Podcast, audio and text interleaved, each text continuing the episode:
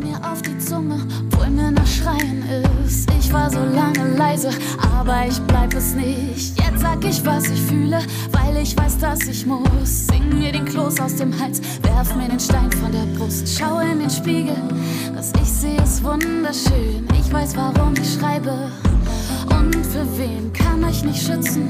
Ich kann euch bloß zeigen, wir haben eine Stimme. Wir müssen nicht schweigen, wir waren.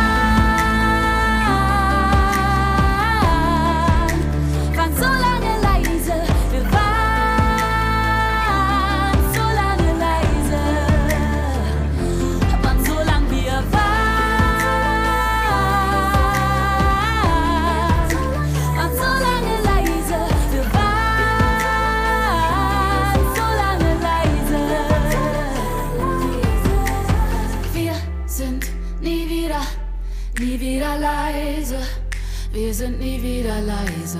Wir sind nie wieder, nie wieder leise. Wir sind nie wieder leise. Wir sind nie wieder, nie wieder leise. Wir sind Kleine Pause.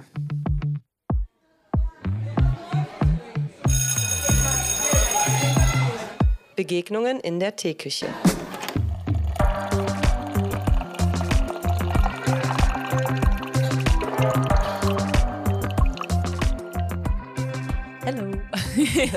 Hallo. und herzlich willkommen zu einer neuen Folge Kleine Pause Podcast. Ich sag heute mal wieder Begegnung in der Küche, weil wir bei mir zu Hause Ja. ähm, tollerweise in der Küche sitzen Hm. Und ihr hört schon die äh, wunderschöne Stimme. es wird angeteasert von meiner heutigen Gästin. Und es wäre schön, wenn du dich vielleicht einmal selber kurz vorstellen könntest. Ähm, mein Name ist Selina Bostik und ich bin Sängerin, Musikerin. Genau. Es ist so ein kleiner Fan-Moment. Es ist nicht das erste Mal, dass wir uns sehen. Nee. Aber ich glaube, jedes Mal, wenn wir uns sehen, muss ich so ein bisschen daran denken, dass ich mit deiner Musik groß geworden bin. Ich bin ja, ich bin so ein acht, bin 88 geboren Mhm. und Ach so, was. ja, das ist ganz spannend. Erzähl mal. Nein, aber also ich habe ja natürlich auch schon viel jetzt in der im Kontext der Arbeit, die ich jetzt so mache oder die wir jetzt so machen, Podcast-Folgen mit dir gehört, ähm, wo du so ein bisschen erzählt hast und dann dachte ich irgendwann, hey, voll krass, das ist immer so, also es gibt so wie so ein Gap in der Zeit. Ja. Ja, ich bin halt mit dieser Musik groß geworden, ne? So die 2000er und vielleicht sogar noch ein bisschen davor, danach. Ja, okay. Du meinst das Album damals, das Original Ja, mit meinen Pop-Songs. ja, das ist spannend. Ah, okay, lustig. Aber jetzt kennen wir uns aus anderen Kontexten. Ähm, Es gibt Überschneidungen, was super spannend ist. Und wir starten ja immer, oder ich starte ja immer mit so einem Bezug zum Thema Schule. mhm. Und klar, Musik äh, spielt auch in Schule eine, eine große Rolle, aber deine Arbeit allgemein ist ja auch für uns in Schule wichtig. Und wenn du möchtest, dann kannst du so ein bisschen teilen, woran du denkst, wenn du an Schule denkst. Also das kann eine Anekdote sein, ganz klassisch, äh, was, was mit deinen eigenen Erfahrungen zu tun hat. Das kann aber auch was sein, was eher politisch ist oder in letzter Zeit dir durch den Kopf gegangen ist, als du irgendwas über Schule, Bildungssystem gelesen hast, wie auch immer. Und darüber versuchen wir dann so ein bisschen ins Gespräch zu kommen. Mhm. Ja, interessant. Ähm, wenn ich an Schule denke, also wenn ich an meine Schulzeit denke, dann merke ich immer wieder, dass mir, dass ich gar nicht so viele Erinnerungen habe an die Schule. Und das ist lustig, weil eine, ähm, eine alte Schulfreundin äh, von mir, mit der ich zur Schule gegangen bin, die hat noch Kontakt zu ganz vielen LehrerInnen. Die hat, die kann sich irgendwie an so viele Details erinnern, wo ich immer denke so, sag mal, wie, wie, kon, wie kannst du dir das, wie kannst du dir das noch irgendwie, wie kannst du das erinnern? Ähm, weil bei mir ist irgendwie ganz viel weg und ich glaube, ich habe ganz viel ausgeblendet.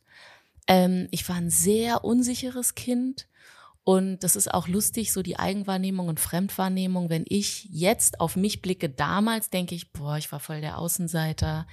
Ich, ähm, also total unsicher. Ich habe mich unwohl gefühlt. Ich habe mich nie zugehörig gefühlt. Und wenn ich dann aber Klassenkameradinnen von mir frage, dann sind die so, nee, du warst doch irgendwie voll popular oder du warst doch immer voll extrovertiert und voll out there und eigentlich so, wie ich jetzt bin. Und deswegen glaube ich, dass meine eigene Wahrnehmung da einfach so komplett anders ist und ich mich einfach nicht so gefühlt habe. Und ähm, das Lustige ist, dass ich jetzt vor zwei Jahren mit ähm, Nie wieder leise, mit meiner Antirassismusnummer, ähm, unbedingt an die Schulen gehen wollte, mhm. weil ich irgendwie das Gefühl hatte, ich möchte wirklich mit den Kindern und Jugendlichen die, in direkten Kontakt und die auf irgendeine Art und Weise empowern und habe dann tollerweise mit einer Freundin von mir äh, mit der Cora Gudat eine Förderung bekommen. Und dann mhm. sind wir an Berliner, Potsdamer Schulen gegangen und haben da quasi einen nie wieder leise Songwriter-Workshop gemacht, wo wir die Kinder gefragt haben, wofür wollt ihr denn nie wieder leise sein? Was sind Themen, die euch beschäftigen? Und, äh, und dann haben die halt in Gruppen eigene Songs geschrieben dazu, was voll krass war. Und was für mich halt dann auch noch krass war, ist, dass ich damit an meine alte Schule gegangen bin. Und es mhm. war das erste Mal seit dem Abitur. Äh, ich war von der Vorschule bis zum Abitur auf einer Schule. Ne? Mhm. Das war so eine äh, bilinguale Schule in Berlin. Und das war das erste Mal nach dem Abitur, dass ich da wieder war. Und ich bin da rein und ich habe geheult. Weil irgendwie, oh, jetzt werde ich auch total emotional, weil da irgendwie so viele Erinnerungen hochgekommen sind. Ich bin da irgendwie in die Bibliothek, weil wir da unseren ersten Workshop gemacht haben und habe mich irgendwie dran erinnert, wie ich meinen ersten Liebesbrief bekommen habe. Weißt du, so mit 16 oder sowas von einem Typen, in den ich zwei Jahre lang verknallt war, ohne dass er irgendwas davon wusste. Und dann kriege ich irgendwann diesen Brief und dann war das so völlig overwhelming und ich konnte überhaupt nicht damit klarkommen. Und also diese ganzen Erinnerungen sind irgendwie so zurückgekommen. Und, und ich wusste aber auch, boah, ich weiß, warum ich Schule irgendwie so beengend finde und auch so dieses Schulsystem so schwierig und mhm. ja, so diese, diese Ausgrenzungserfahrung, die ich gar nicht so, die gar nicht so, so doll waren oder ähm, ich, ich kann jetzt nicht sagen, dass ich irgendwie so krasse krasse rassistische Erfahrung in dem Sinne hatte, aber es waren so diese unterschwelligen, so diese Witze von KlassenkameradInnen, wo ich eigentlich, mit denen ich eigentlich total dicke war, die ich damals irgendwie zu meinen besten Freunden gezählt habe. Oder ja, so, so insgesamt diese sehr, sehr weiße Lehrerschaft, bis auf einen ähm, Lehrer, der Musiklehrer, das war ein, ein, ein schwarzer Mann, und aber ansonsten halt so wirklich ein sehr, sehr weiches, nicht sehr diverses Umfeld, obwohl es eigentlich ja internationale Schule und mhm. bilingual und so, aber es dann doch sehr elitär war und sehr ausgrenzend auf seine Art und Weise. Ne? Wenn dann Kinder fragen so, ja, und wo warst du in den Ferien? Also wir waren mhm. in Florida und wir waren in Hast nicht gesehen und ähm, und das ist ja, also das ja, ich finde das, ich finde das so schade, weil ich glaube, dass man, dass man halt, dass die Schule so wichtig ist für Kinder, die, wir verbringen da so einen großen Teil unserer Zeit und dass man eigentlich so, so schöne, verbindende Dinge machen kann, was du ja bestimmt auch mit deinen SchülerInnen ne, machst und, und, und willst. Und dieses System ist aber halt so starr mhm. und, und, und nur wirklich sehr, sehr schwer zu bewegen ich merke das ja jetzt bei ähm, der Schule von meinem Kind, dass da einfach die Mühlen sehr langsam arbeiten, was so diese ganzen Antidiskriminierungssachen auch einfach angeht, die ja wichtig sind, weil sie so viele Kinder betreffen, ob es jetzt Mikra-Kinder sind oder ähm, Kinder mit Behinderung oder Kinder, die anders lernen, als, als es irgendwie dieses Schulsystem vorsieht. Und ich habe das Gefühl, dass wir da schon in eine ganz gute Richtung gehen und es gibt irgendwie die freien Schulen und es gibt aber ich hätte gern, dass es noch inklusiver ist und dass wirklich mhm. alle Kinder dabei mitgedacht werden. Dass dann eben nicht nur die tollen Privatschulen sind, die sich manche dann nicht leisten können, wo, wo dann die Kinder freier lernen können und wo sie, weißt du, mehr Möglichkeiten mhm. haben und so. Ah, das ist, ja, da ist, das ist so ein wichtiges Feld und ich, ja, ich, ich frage mich, wo man ansetzen kann und ich weiß gar nicht, ob ich selber auch so unbedingt diejenige bin, die jetzt mit Jugendlichen arbeiten will, mhm. zum Beispiel. Ich glaube, das ist gar nicht so 100 pro mein Ding, aber ich will irgendwie mit diesen Songs an die Kinder ran und sie irgendwie mhm. empowern mhm. auf irgendeine Art und Weise. So, ich weiß noch nicht genau, ja. wie ich das mache, aber.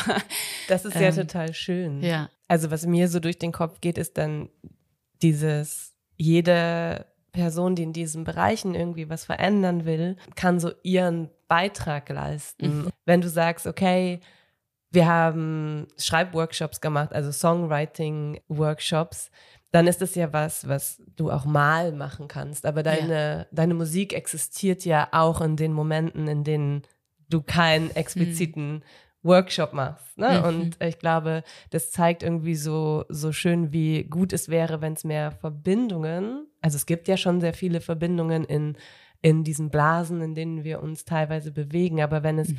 generell, um das ein bisschen größer zu denken, mehr Verbindungen zwischen Musik und Schule, also MusikerInnen, KünstlerInnen, ähm, der, ich sage jetzt mal so ein bisschen Außenwelt, ja. dieses Mikrokosmos Schule ja. geben würde, ähm, weil dann auch nicht immer alles auf den Schultern von Einzelnen liegen würde. Ne? Also das ist ja eigentlich das, was du beschreibst. So, du müsstest nicht diesen Drang verspüren, irgendwie die Musik oder deine Texte oder dein Empowerment dadurch an die Schule zu bringen, wenn du wüsstest, es gäbe diese Verbindungen, mhm. auch ohne dass du das aktiv machst. Mhm. So. Ja, voll interessant. Ähm, diese, Ver diese Verbindungen, das finde ich so wichtig, weil ich hatte das letztens ähm, im Kontext ähm, Mutter sein und äh, ähm, einen Beruf haben mhm. quasi, mhm. ja.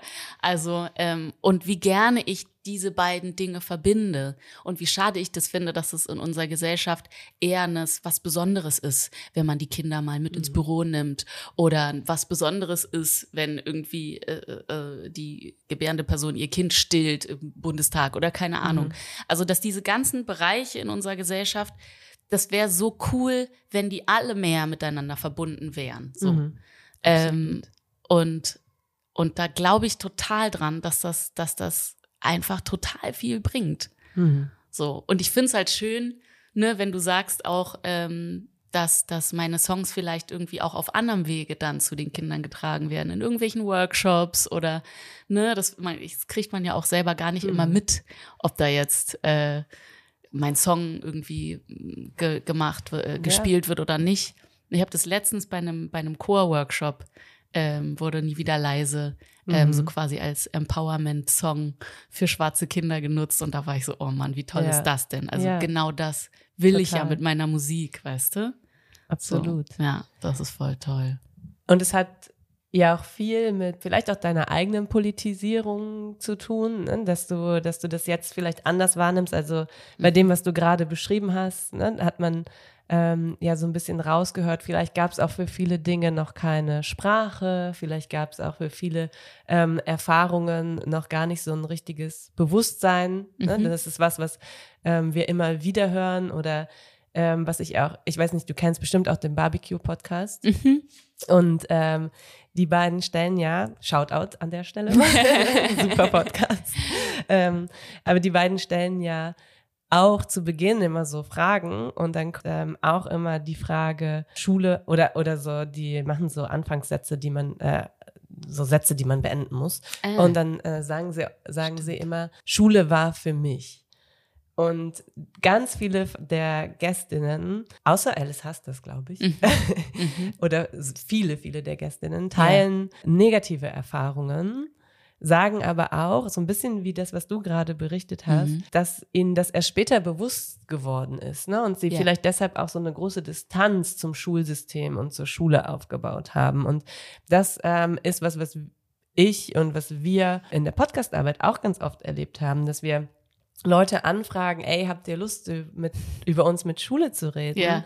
Und die im ersten Moment sagen, was habe ich mit Schule zu tun? Mhm. So, ne? Also, dass da so eine ganz große Distanz oft da ist, Ja. so zu diesem System Ja. und dass das auch was mit Positionierung zu tun hat. Und ähm, darüber haben wir jetzt keine Studie Mhm. gemacht, ne? aber das kann man vielleicht aus so einem Erfahrungswissen herausteilen, dass es mir an anderer Stelle oft ganz anders geht.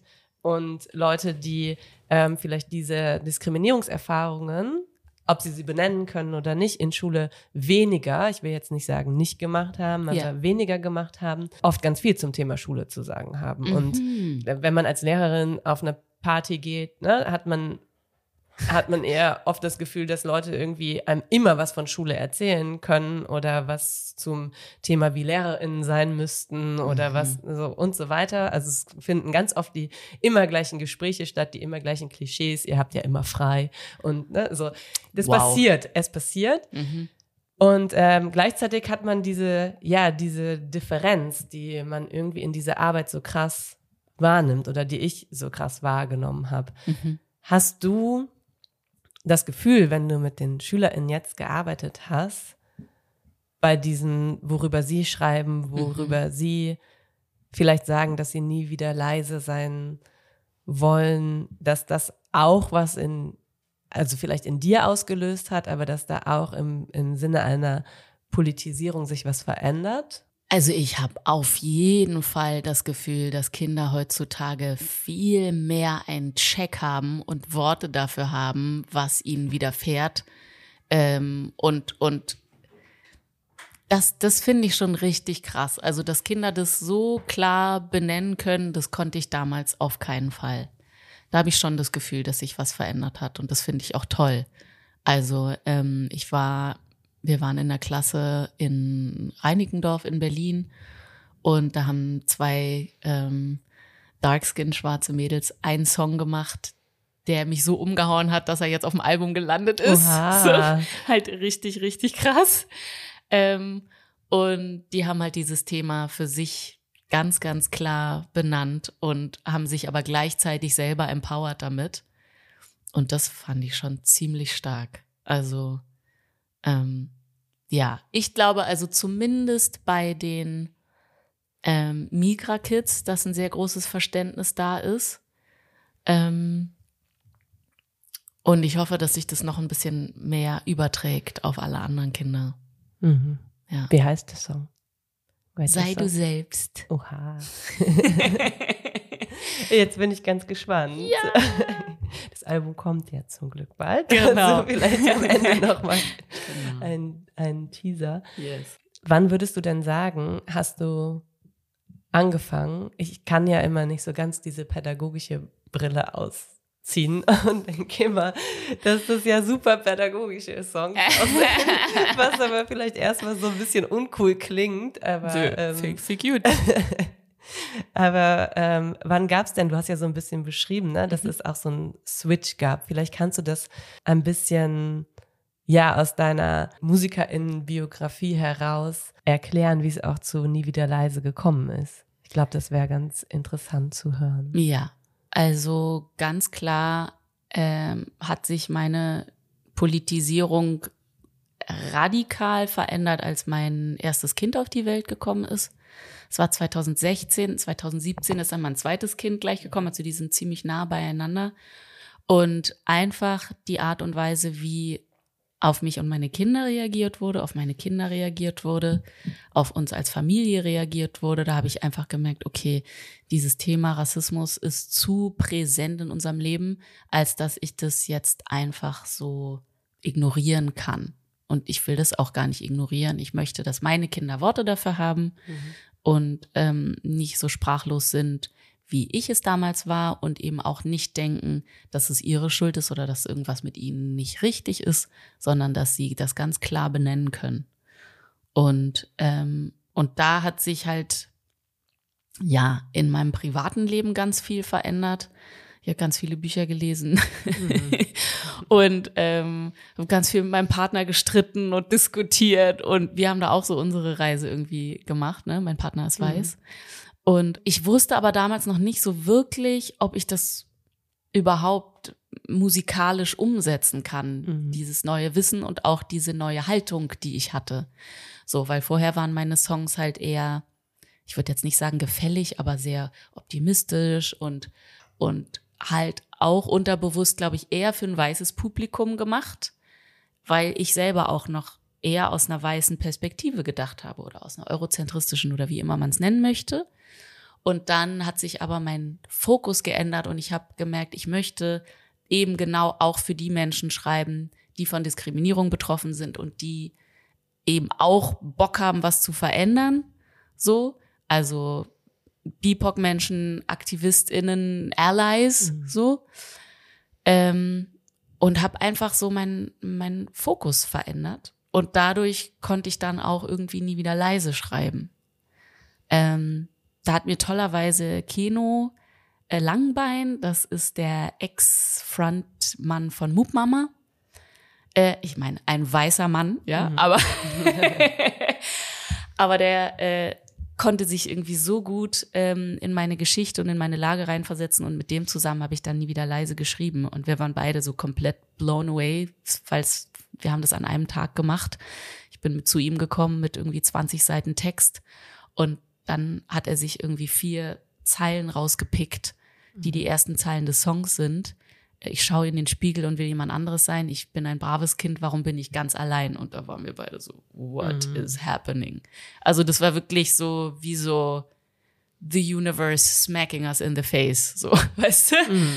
Ähm, und dann haben wir das irgendwie zu Ende geschrieben an einem Tag, haben irgendwie geheult und, und also wir waren wirklich, wir haben gelacht. Also es war wirklich krass, die Geburt von diesem Song. Und ja, der Song hat wirklich mein komplettes Leben auf den Kopf gestellt. Also ich habe ähm, danach ganz, ganz wundervolle Menschen kennengelernt. Ich habe Verbindungen bekommen zu Menschen, zu denen ich vorher eigentlich eher so aufgeschaut habe und gar nicht dachte, dass ich irgendwie äh, äh mhm. mit dem zusammenkommen kann. Also Gianni ist einer der Personen zum Beispiel, äh, die ich durch nie wieder leise kennengelernt mhm. habe.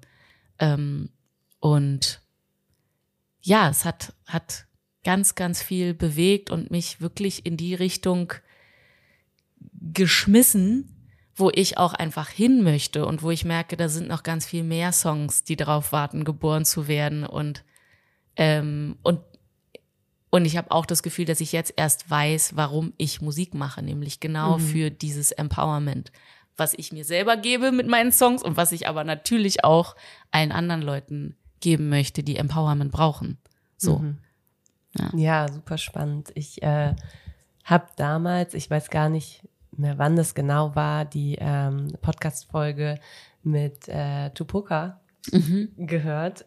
Und da sprecht ihr ja auch sehr viel darüber, was deine Musik mit ihr mhm. gemacht hat. Und das finde ich ist schon einfach so ein Beweis dafür, wie wichtig das, um da nochmal drauf zurückzukommen, wie wichtig diese unterschiedlichen Bereiche sind. Mhm. Ne? Dass es nicht immer nur darum geht, äh, aktiv zu, ich weiß gar nicht, wie ich es nennen soll, belehren. Mhm. Das ist ja auch das, ähm, was dann oft so ein bisschen kompliziert und kritisch wird, weil ja, ja ich meine, das kennen wir, kennen wir alle, dass das gar nicht so einfach ist, ja. zu sagen, okay, wir müssen was verändern, wenn Leute äh, ja, wenn man sie an sehr unterschiedlichen Punkten abholen will, soll, ja. wie auch immer. Ja. Und was aber dann auch Musik machen kann.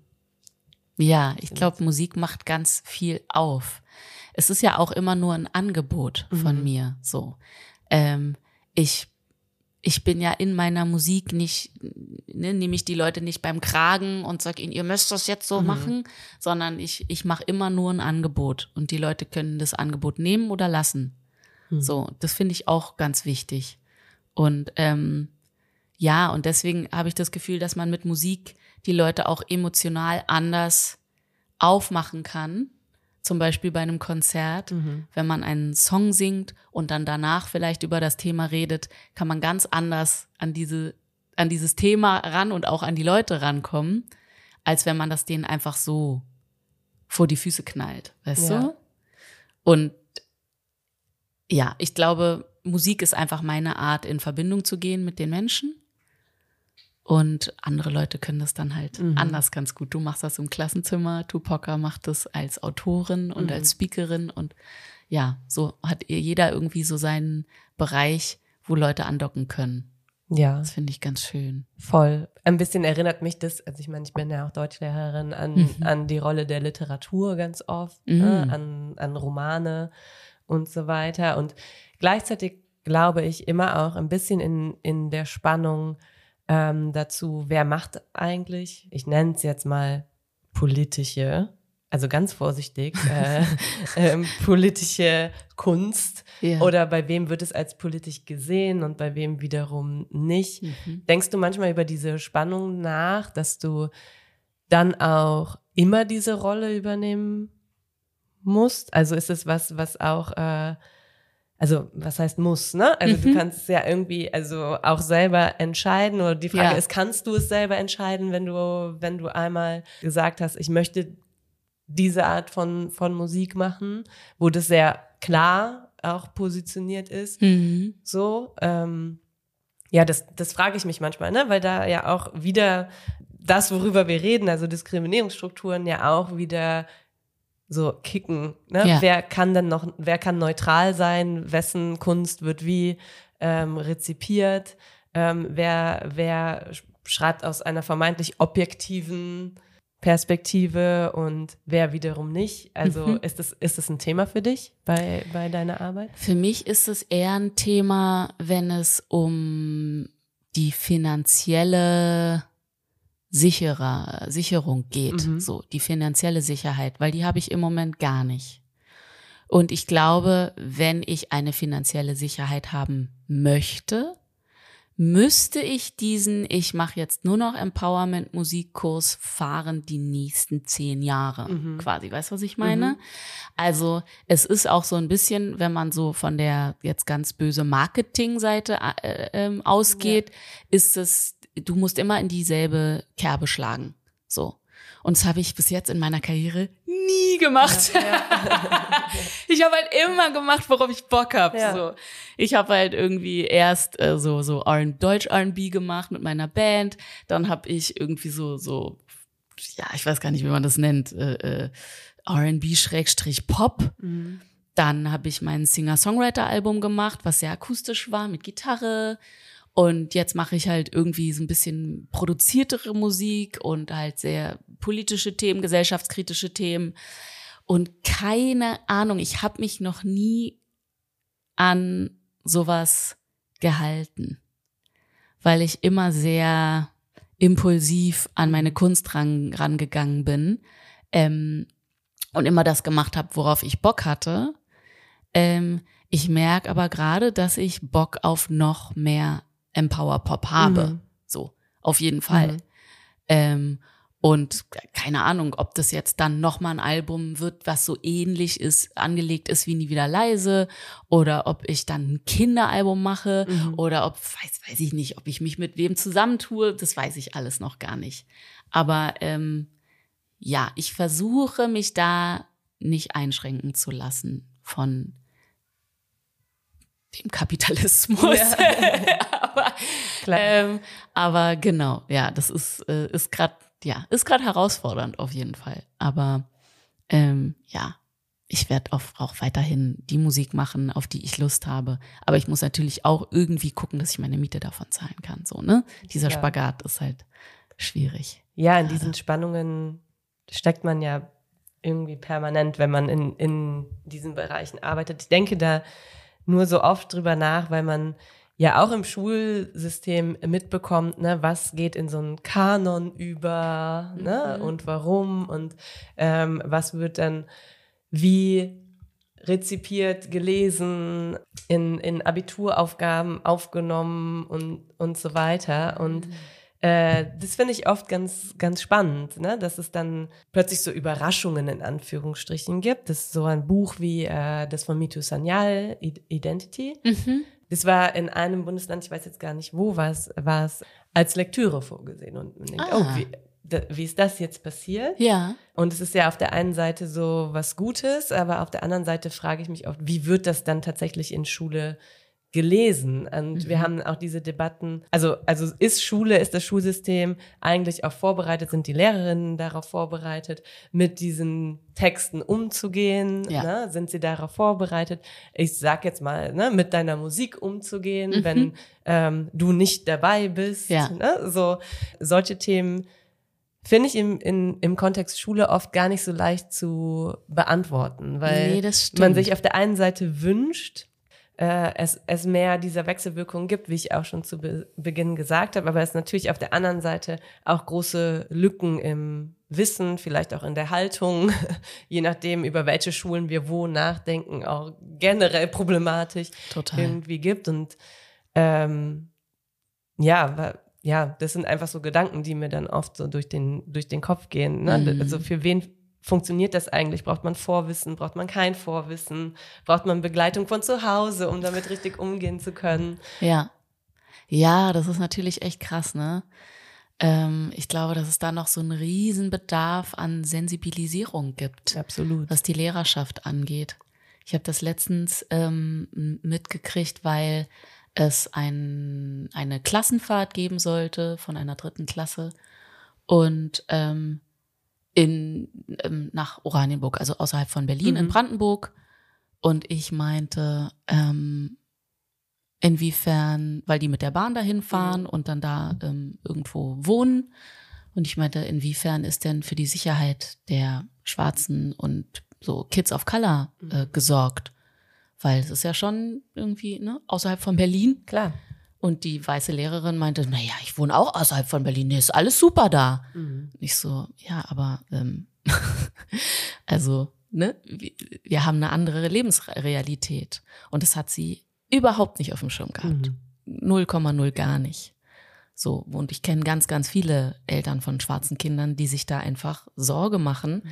weil sie einfach auch schon schlechte Erfahrungen gemacht haben, so wie ich, ähm, außerhalb von Berlin. Einfach, äh, es ist kein, also klar, es kann dir überall was passieren, das meinte sie dann auch, aber es ist einfach noch unsicherer, mhm. sobald du die Stadtgrenze überquerst. So, und das, wenn LehrerInnen das nicht auf dem Schirm haben, ist das schon eher schwierig. Mhm. So.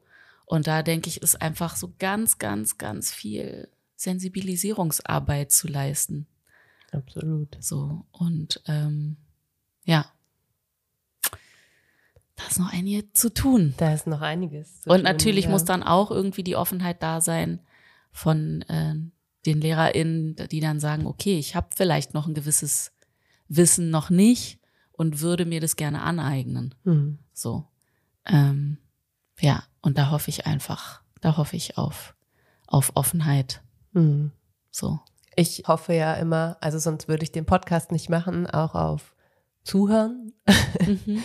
ähm, weil ich glaube, dass vieles auch gar nicht so leicht so nachholbar ist. Ne? Mhm. Also es nimmt unfassbar viel, viel Zeit in Anspruch. Ja. Und auch viel, also das heißt nicht, dass man es nicht machen soll, aber Lebenssituationen sind unterschiedlich, ne? ähm, äh, Ressourcen, Kapazitäten sind unterschiedlich. Ja. Ähm, eine Lehrerin, die drei Kinder zu Hause hat, ähm, hat also nochmal, ne? nicht, dass man es dann nicht machen soll, das ist nicht mein Punkt, aber ähm, es gibt unterschiedlich viel Raum, um sich mit diesen Themen auseinanderzusetzen. Total. Und manchmal glaube ich, dass dieses Zuhören allein von dem, was du jetzt gerade sagst, auch schon ein Schritt sein kann, das beim nächsten Mal einfach zu bedenken, genau. ohne dass man es schon komplett verstanden hat. Und mhm. das ist eine Haltungsfrage, das ist irgendwie was, was mir oft so ein bisschen fehlt mhm. ähm, und was oft, und das ist was, was wir, glaube ich, gerade sehr stark spüren, weil die politischen, die politische Situation auf so vielen Ebenen einfach so katastrophal ist, ja. ähm, dass ganz schnell so, so Aggression entsteht oder Abwehr in der Haltung mhm. und wir es kaum schaffen, manchmal so zurückzukommen zu so Basics zwischen einzelnen Personen. Also wenn mhm. beispielsweise ein Elternteil diese Frage stellt, mhm. dann nicht direkt auf diese Ebene zu gehen, ja, aber, ja, aber, ja, aber, mhm. ähm, weil es direkt zu so einem vermeintlichen Politikum wird, was es ja irgendwie ist. Ne? Ja. Aber das muss ja nicht immer im Vordergrund stehen. Nee, genau. Es kann ja auch einfach nur das Zuhören sein auf einer emotionalen Ebene. Ja. Und ich glaube, in diesen Bereichen haben wir momentan oft Schwierigkeiten, weil alles so Mhm. aufgeladen ist. Mhm. Auch in Ah, Schule. Ja. Weil alles direkt so, man, man muss immer direkt zu allem eine Meinung haben, man muss immer direkt zu allem auch eine Position haben. Mhm. Und das verbaut in, in Schule, glaube ich, ganz, ganz viel. Mhm. Und bestimmten Leuten, und da spreche ich auch aus eigener Erfahrung, wird dann auch eine bestimmte Rolle andauernd zugeschrieben. Mhm. Und wenn dann Lehrerin XY, die sowieso immer was zu feministischen Themen sagt, was auch immer das sein soll, Ja.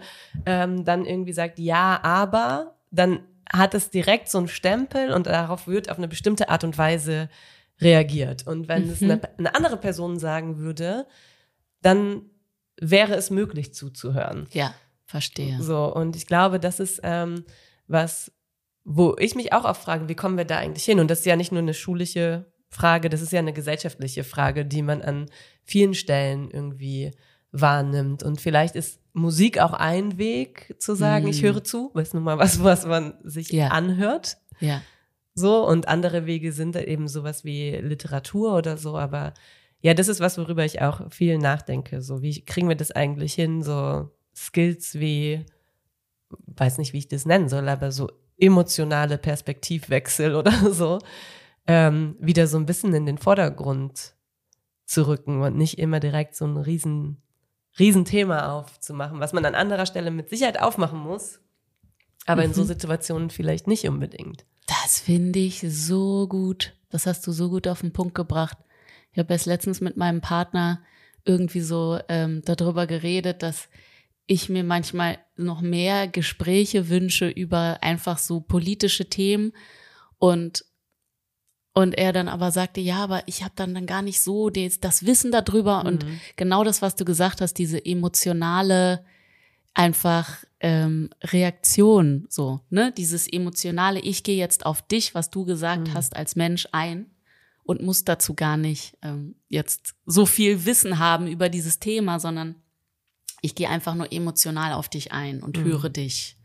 So, dass das eigentlich das ist, was in dem Moment wichtig ist und gar nicht, dass man jetzt den politischen Diskurs irgendwie am Küchentisch führen muss, obwohl es jetzt eigentlich nur um ein Gespräch zwischen dir und mir Mhm. geht.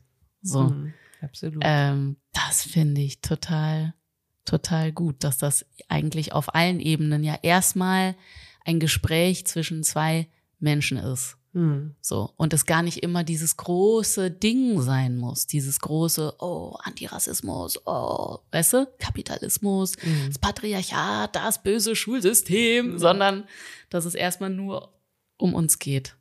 Mhm. So. Ich Super glaube, wichtig. Ja, da färbt vielleicht die Situation zu Recht auch irgendwie ab, in der wir uns äh, an vielen Stellen befinden. Aber ja, gerade in Schule oder gerade im pädagogischen Bereich ist es ja manchmal so ein Back to the Basics, Ja. äh, was irgendwie notwendig ist und was oft so überlagert wird von Mhm. all diesen Dingen. Ähm, da, also ich könnte da auch tausend Beispiele nennen. Ne? Also wenn wir über ähm, Rassismus, Diskriminierung in Schulbüchern sprechen oder diese ähm, Mhm. Debatte um das N-Wort, äh, die Jasmin Bland angestoßen hat, Mhm. zu Tauben im Gras und so weiter. Da, ganz oft frage ich mich so, what's the fucking problem? Einfach, einfach zuzu, warum? Also, und dann kann ich es mir natürlich ähm, wissenschaftlich und Ja. aus einer Antidiskriminierungsarbeit heraus alles so erklären und kann das einordnen und kann es irgendwie verstehen, weil ich mich viel mit diesen Themen auseinandersetze. Und trotzdem, finde ich, gibt es immer diese Gleichzeitigkeit zu dem, warum, also so ganz simplen Fragen letztlich, Mhm. also vermeintlich simplen Fragen, so, warum muss darauf bestanden werden, Ja. wenn Leute sagen, es ist verletzend? Ja. Warum haben wir diese ständigen Debatten, wenn wir Ja. in einem Miteinander sind? Also das ist einfach was, ne, wie gesagt, dann können wir über Macht reden, dann reden wir Mhm. über Strukturen, dann reden wir und so weiter und so fort. Aber manchmal so runtergebrochen denke ich mir einfach so, wow, ich kann es nicht fassen, es ist so schwer, es ist zu, zu verstehen, als wäre das das einzige Buch, was wir lesen können. Ja. Ja. So. Total. Fühle ich total und äh, kann ich gar nicht mehr zu sagen. Dieses Unverständnis so. Why? Warum ist das so schwer? Ja, und es bringt ja auch Leute immer wieder. Und ich glaube, da gibt es dann auch schon, also dann dreht es sich natürlich irgendwie ein bisschen im Kreis, aber mhm. es bringt einen ja auch immer wieder dazu, es dann doch irgendwie erklären zu müssen, dann doch wieder in so eine Reaktion ja. gehen zu müssen und dann doch wieder mehr wissen zu müssen, um Argumente zu haben. Genau. Und ähm, nicht an diesem Punkt einfach stoppen zu können, an dem die Lehrerin sagt, stimmt, da habe ich nicht drüber nachgedacht. Ja. Mein Fehler. Was wäre denn eine angemessene alternative, alternative Umgehensweise ja. und einfach so konstruktiv zu denken. Ja. Ähm, und zu sagen, okay, wir machen diese Fehler, weil die Gesellschaft so ist, wie sie ist und wir so sozialisiert sind, wie wir sozialisiert sind und es wird immer wieder passieren. Wie können wir denn da besser miteinander ins Gespräch kommen, umgehen, wie auch immer? Und mhm. da ja, wie gesagt, da gibt es oft so Riesenfragezeichen in meinem Kopf. So, warum ist es so schwierig? Also, wa warum? Ja, ich glaube, weil die Menschen sich dann irgendwie selber hinterfragen müssten und äh, ihr ganzes Belief System quasi. Ja. Und ähm, ja, das wollen manche Menschen einfach nicht. Die wollen da bleiben, wo sie sind und die Sachen so machen, wie sie sie immer gemacht haben. Ja, Leider. Ja, leider. Weil es so viel Potenzial hätte, es ja. zu verändern. Also genau. äh, allein, wenn ich dran denke, denke ich schon so, ah, aber das ist doch was total energetisches, das ist doch total gut. Ja. So, ne? Also ja, klar kann man erstmal denken, uh, das hat mich jetzt irgendwie, da habe ich nicht drüber nachgedacht, das ist mir unangenehm, da, das hat viel mit Scham zu tun ja. und so weiter. Aber in so einem zweiten Schritt bin ich doch froh, wenn ich was gecheckt habe. Also ist doch ein gutes Gefühl. Mhm. Das zu hören. I don't know. Also das ist, äh, glaube ich, was, was du vielleicht auch nachvollziehen kannst, weil du von Politisierung sprichst und ich habe meine Kunst verändert, ich habe meine ähm, Musik empowert mich selber. Mhm. Äh, ne? Also ähm, ja. ich ziehe daraus Energie, äh, das anders zu machen als vielleicht noch vor, keine Ahnung, sechs Jahren, Voll. zehn Jahren oder so. Voll. Ja. Also ich habe mich ja auch, ich, ich liebe auch, mich weiterzuentwickeln. So, ich mag das halt. Also ich, ich finde sogar, ich bin, oh, ich, ich bin sogar, ich fühle mich manchmal sogar zu spießig, weil ich irgendwie, weil ich irgendwie so, oh, schon mein ganzes Leben in Berlin und also, ne, Veränderungen fällt mir mhm. ja auch manchmal schwer, aber sobald ich irgendwie was, was mache in eine bestimmte Richtung und mich weiterbilde und oh, das weiß ich noch nicht und ach krass, das habe ich früher so gesagt, sage ich jetzt nicht mehr so, ich finde das voll krass interessant. Also mhm. immer diese, diese, diese, sich selber zu hinterfragen auch. Ich mache das die ganze Zeit. Mhm. Ja. und, äh, und mir macht das halt oft total Spaß. Deswegen kann ich das auch dann irgendwie nicht so wirklich nachvollziehen, wenn jemand sagt so, nein, das habe ich schon immer so gemacht und das mache ich jetzt weiter so für den Rest meines ja. Lebens. Bin ich so ein bisschen so, aber so Veränderung ist ja eh Teil unseres Lebens. So. Absolut. Du du bist ein Baby und irgendwann bist du erwachsen und irgendwann stirbst du, so, weißt du? So, du wirst dich verändern. Ja. Also, so, warum sträuben sich Menschen da so gegen? Es ist doch eh so. Es verändert sich ständig alles. Sommer, Herbst, Winter, Frühling, hast du nicht gesehen. Es verändert sich ständig so. Absolut. Ähm, ja, und ähm, vielleicht habe ich da aber auch ähm, als Künstlerin, dass das dann vielleicht, weiß ich auch nicht, ob man irgendwie so anders tickt, aber Nee, ich kenne ja auch viele andere Leute, die, die Bock haben, sich weiterzubilden mhm. und Neues zu lernen. Und ich meine, allein wenn man Kinder hat, lernt man ja ständig mit denen auch nochmal alles neu. Ja, ähm, ja deswegen, ja, ich finde Veränderungen immer interessant. Auch beängstigend, auch für mich selber so. Aber wenn man dann durch diese Angst durchgegangen ist, das ist dann, und was dahinter der Angst dann wartet, also es war ja bei nie wieder leise so. Ich hatte mhm. ja immer Angst, über Rassismus zu reden. Das war ja das Thema, wo ganz viele weiße Freunde auch dann so nach meiner Politisierung so waren so, hä, ich wusste gar nicht, dass das für dich Thema mhm. war. Mhm. Weil ich nie darüber geredet ja. habe. Das war für mich so ein Tabuthema, als in unserer Familie auch immer so ein Tabuthema war, mit meinen Eltern. Ähm, und aber ich meine, allein was das aufgemacht hat für mich an Glückseligkeit und an äh, äh, äh, Menschen kennenlernen, ähm, deren Werte ich teile mhm. und äh, an Projekten, die neu entstanden sind und Empowerment für meine Kinder und also wirklich, das, das war einfach bahnbrechend für mich. Mhm. So. deswegen manchmal wartet hinter der Angst halt auch ganz tolle Sachen. So, wenn man die mal, wenn man die mal durchgeht. Ja. Was waren denn jetzt so deine Themen, ähm, mit denen du dich besonders auseinandersetzen wolltest für das neue Album? Das habe ich gar nicht, gar nicht aktiv mir mhm. gesagt, welche Themen möchte ich behandeln, sondern die Sachen, die mich berühren in meinem Leben, darüber schreibe ich. Mhm. Also ich habe ja auch einen Song äh, über den Körper nach der Geburt mhm. geschrieben. After Baby Body heißt der. Und ähm, das ist halt auch ein Thema, was mich total umtreibt und was mich auch noch eine Weile, glaube ich, umtreiben wird, weil mein Körper sich einfach so krass verändert hat und ich einfach so Einschränkungen habe, mit denen ich einfach vor der Geburt überhaupt gar nicht gerechnet habe, dass sowas überhaupt passieren kann mhm. mit dem Körper. Und jetzt ist es halt irgendwie so und ich struggle echt immer noch total damit. Und ja, also es sind immer so Alltagssachen, die mich beschäftigen, die mich vielleicht traurig machen, auch wütend machen, die ich behandle. Aber das kommt dann irgendwie immer. Ich, ich sag mir nicht, ich möchte jetzt einen Song darüber schreiben, wobei ich glaube, dass es bei meinem nächsten Album anders sein wird. Ja? Weil ich habe schon so ein paar Themen, wo ich so bin, so, okay, darüber will ich einen Song schreiben und darüber will ich einen Song schreiben. Bei dem Album jetzt war es eher so, dass dann die Sachen zu mir gekommen sind. Mhm. Ich habe mir auch super lange Zeit gelassen. Von meinem letzten Album zu diesem sind es irgendwie neun Jahre gewesen. Mhm. Also ich habe dann einfach auch ne diese Pause gebraucht, um mich neu zu finden und irgendwie meinen mein Schreibstil zu finden, die Worte zu finden.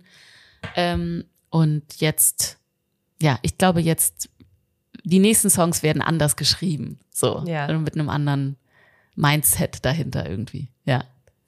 Worauf freust du dich am meisten, wenn das Album jetzt rauskommt? Auf Urlaub. Oh mein Gott, ich weiß nicht, wann ich das letzte Mal so krass für was gebrannt habe, aber eben auch so krass viel Arbeit und Herzblut mhm. und Schweiß und Tränen reingesteckt habe und auch so krass unsicher war. Also ist, ich glaube, das ist für mich so jetzt gerade so das wichtigste Werk, was wahrscheinlich jeder Künstler, jede Künstlerin mhm. immer sagt, wenn was Neues rauskommt, das ist das Allerwichtigste und das Allertollste, was ich immer, aber es ist wirklich, es ist mir so krass wichtig, weil die Themen halt auch so nah an mhm. mir dran sind und, ähm, und deswegen hader ich auch die ganze Zeit mit mir, oh, habe ich das jetzt richtig gemacht? Wird das überhaupt jemand interessieren? Also so diese ganzen Unsicherheiten, mhm. die ich anscheinend bis jetzt irgendwie ganz gut wegge gepackt, ignoriert habe, die kommen jetzt irgendwie alle hoch. Und ähm, ich freue mich einfach, wenn dieses Ding draußen ist und ich auch einfach weitermachen kann. So, mhm. also klar, kurze Pause brauche ich auf jeden Fall, weil mein Körper sagt auch, ist gut jetzt. Aber ähm, ja, ich, ich, ich freue mich dann, Neues zu kreieren. Mhm. So, weil ich das Gefühl habe, dass ich schon so lange mit diesen, mit diesen Songs schwanger gehe. Ja. Und ähm, ja, ich meine, nie wieder leise habe ich 2020 rausgebracht. Mhm. Ne? Jetzt haben wir 2023 so. Ähm, aber ich will dann auch immer, dass es halt gut wird. Und deswegen dauert das einfach ein bisschen länger alles. aber ähm, ja, ich glaube, da freue ich mich drauf. Ich freue mich drauf, live zu spielen. Mhm.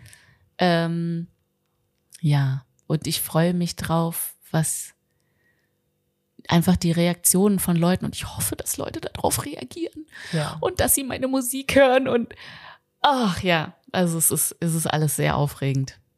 Das ja. kann ich mir, also ich kann es mir nicht vorstellen, weil ich, also Musik und ich, äh, das ist ein, ein anderes Thema.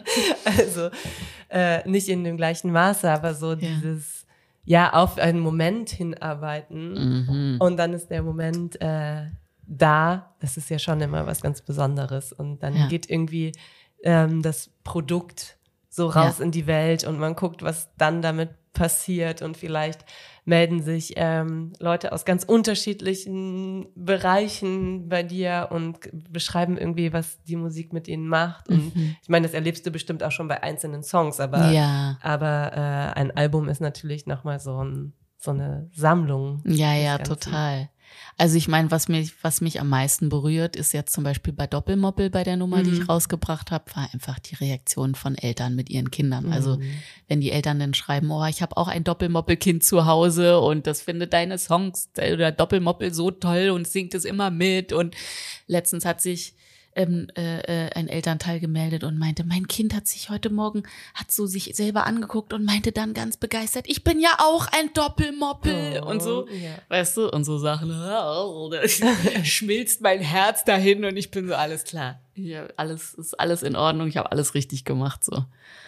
Ja, Voll. Das ist die schönste Bestätigung, die es gibt. Ja. Also vielleicht wird es einfach ein Kinderalbum geben. Der nächste. ja.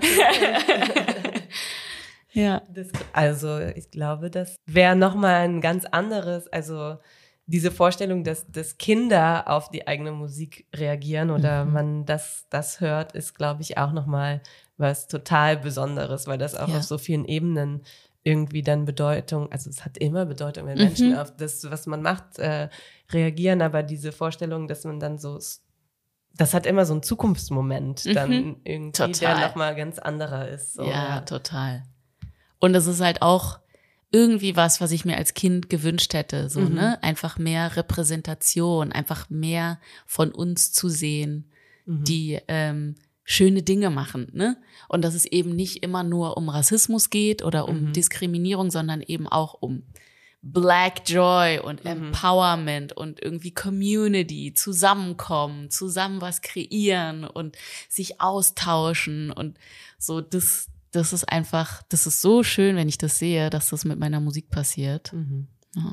Was war denn da für dich das? Also es gab andere Dinge, also vielleicht nicht genug, ne? Mhm. Aber kannst du sagen, was diese Rolle für dich irgendwie ein oder wer oder was oder ähm hm, also ich glaube, dass unsere Besuche zu meinen Verwandten in die USA mhm.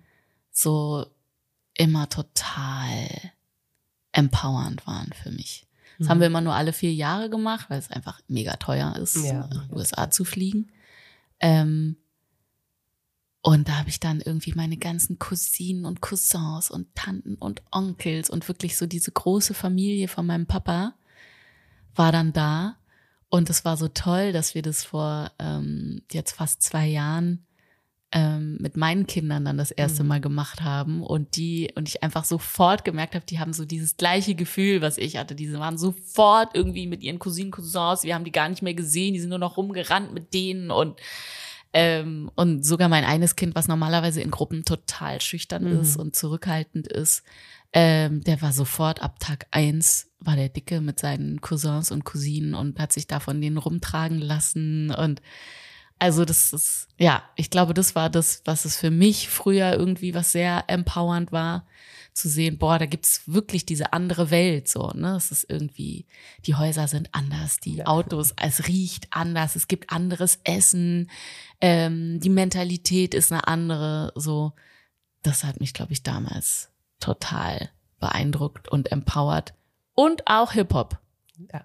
Auf jeden Fall, auf jeden Fall Hip-Hop ähm, einfach so diese krassen, coolen, starken, talentierten Menschen zu sehen. Ähm, ja, das hat mir auch total viel gegeben und da habe ich mich auch mit identifiziert und tue es auch immer noch. Also, mhm. ja. Das kommt ja auch in deinen Songs vor. Mhm. kleiner, kleiner Spoiler. ja.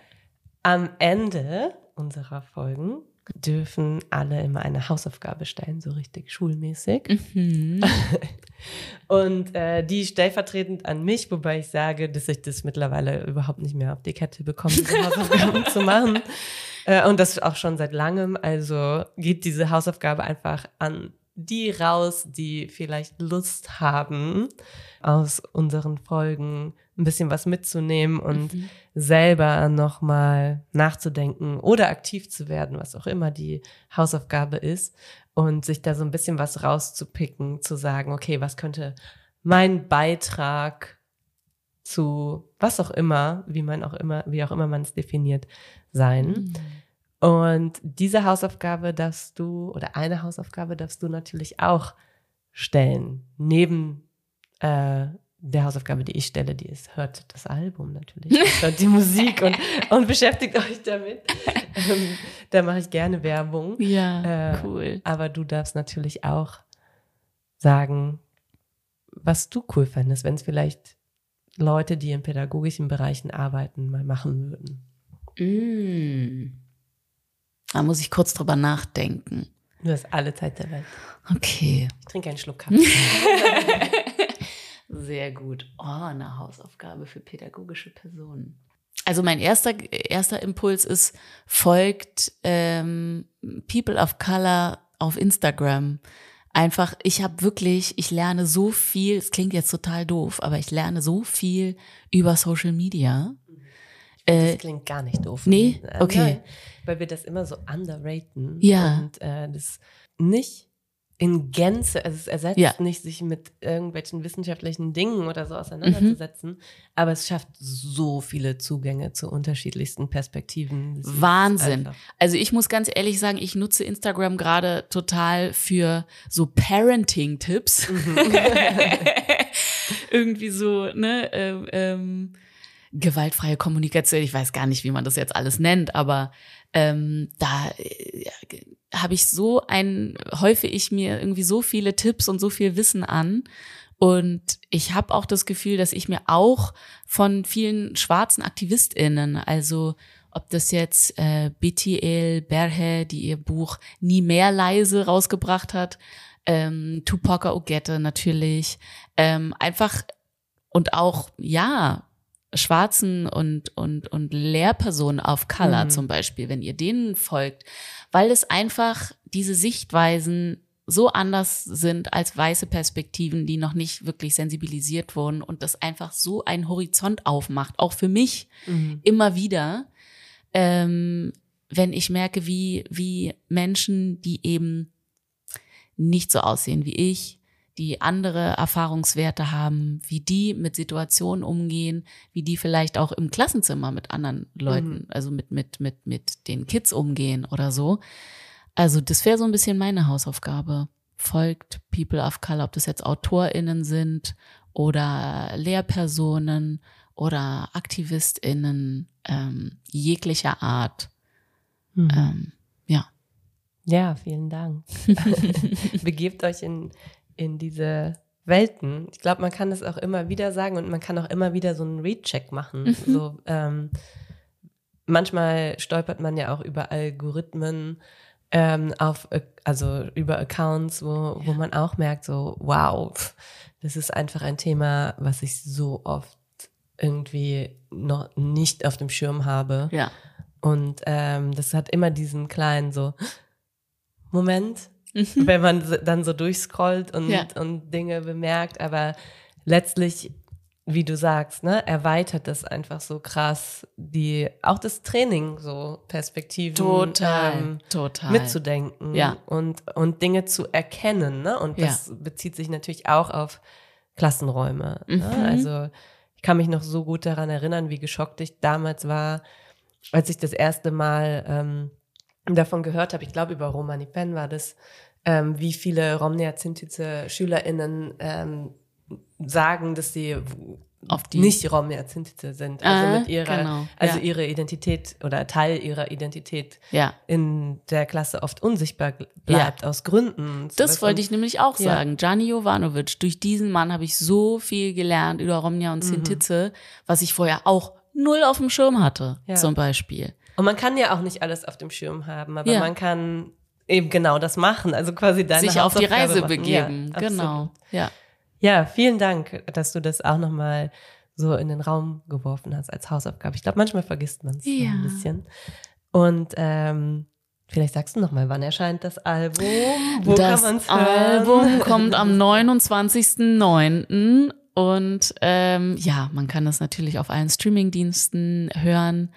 Ähm, und man darf mich auch gerne unterstützen, wenn man auf bandkiosk.de geht zum Beispiel, kann man sich mein Merch anschauen. Ähm, genau. Oder auf meiner Instagram-Seite, da gibt's einen PayPal-Me-Account. Also ja, es gibt ganz viele Wege, mich zu unterstützen.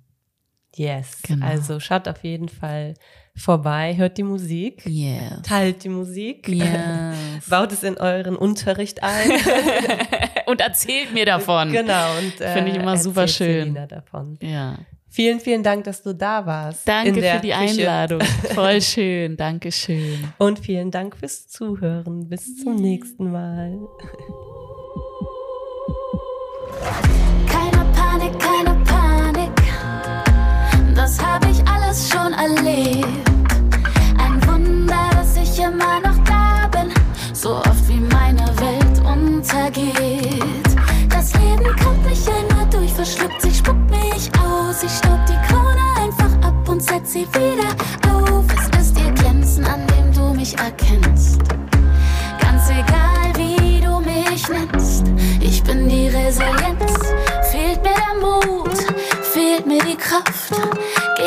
ich aufdenk, dass ich's nicht schaff, dann denk ich an die, dem es geht wie mir. Könnt ihr's glauben, wir sind immer noch hier.